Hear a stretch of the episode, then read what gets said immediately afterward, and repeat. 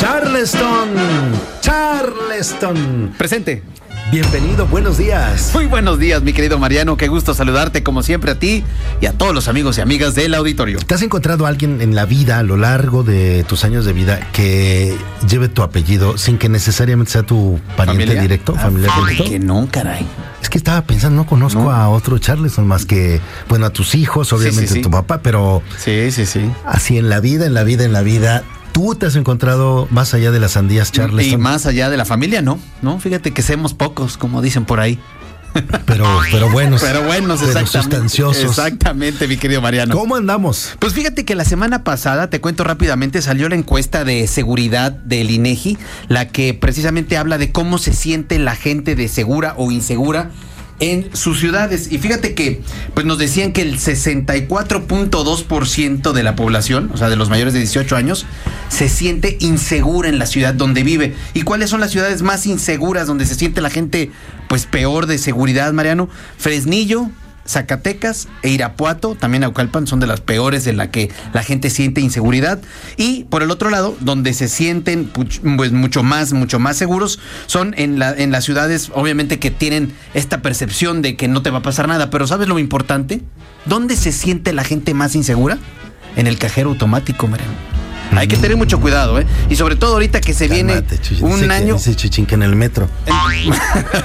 Sí, ¿verdad? Es que fue en diciembre esta, esta Ah, encuesta. Esta fue encuesta fue en diciembre. Esperemos la nueva. Esperemos la nueva. Oye, ¿qué crees? El día de hoy, Mariano, 6 de la mañana nos publicó el INEGI el primer dato de la inflación de este 2023, es decir, en la primera quincena de enero 2023. ¿Y qué crees? Can, can, can. Que va de nuez. Otra, ¿Otra vez vez. para arriba? Otra vez para arriba. Y más de lo que se esperaba, Mariano.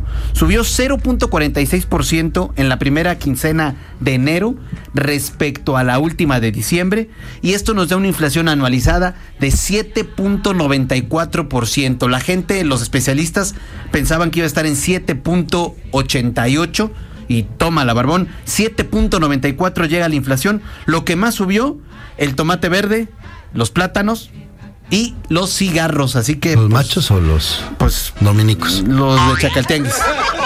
Y lo que más bajó Mariano, el transporte aéreo, el chile poblano. Bajo. Ah, bueno, claro. Porque Sí, pues ya ahorita que Pasó la temporada. alta. Exactamente, que es, es buen momento para comprar ahorita los que vayan a salir en Semana Santa. Subió y- Eh, tanto en diciembre, la temporada alta, los precios de los boletos de avión. que, Exactamente, pues, y ahorita ya vinieron para abajo. Entonces, esto es lo que nos da alertas, Mariano, porque se reúne el Banco de México el 9 de febrero. Lo más probable es que vuelva a subir la tasa de interés, porque como estamos viendo, la inflación no está domada, hay que tomar precauciones y como siempre seguir, obviamente, las indicaciones que les damos ahí los amigos y los tips en arroba finanzas en fa, en Twitter y en Instagram, porque el dólar hoy amaneció en 18.87.